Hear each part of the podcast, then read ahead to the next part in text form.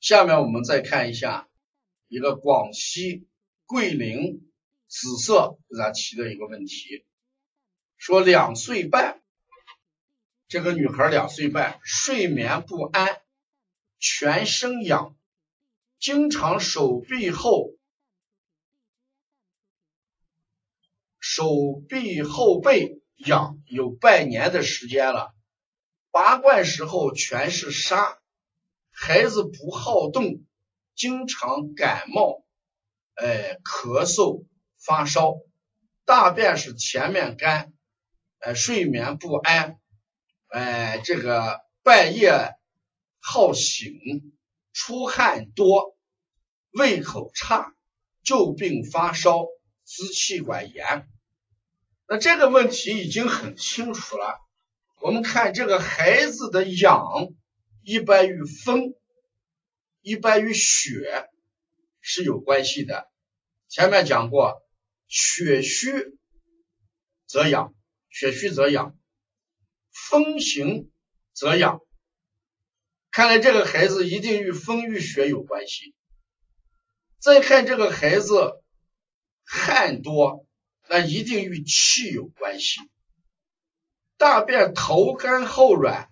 一定与气有关系，睡觉不安一定与心阳虚有关系，支气管炎一定与气有关系。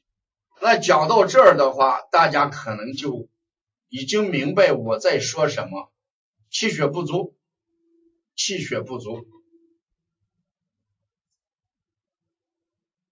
气虚汗多，大便前干后软。血虚则痒，全身痒，所以给这个孩子一定要怎么样？养血益气，安神。血虚的人睡得不稳吗？血不能濡养大脑，所以睡眠就不安，半夜就好醒。气血不足，用运化功能差，胃口就不好。所以这个孩子，我想你应该把这个穴位这样的原则给他这样变一下：健脾、养血、益气、安神啊！健脾、养血、益气、安神，这样的话就会解决这个孩子睡眠不好。浑身痒，大便头干后软，胃口差。这我经常给呃推拿师讲的是什么？讲的是健脾三大穴，补脾心腧与肾腧；养血三大穴，血海三阴交与膈腧；益气三大穴，揉膻中、气海跟关元。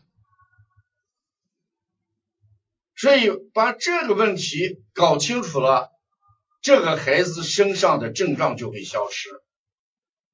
所以说，血虚则痒，气虚则懒，阴虚则热，阳虚则冷。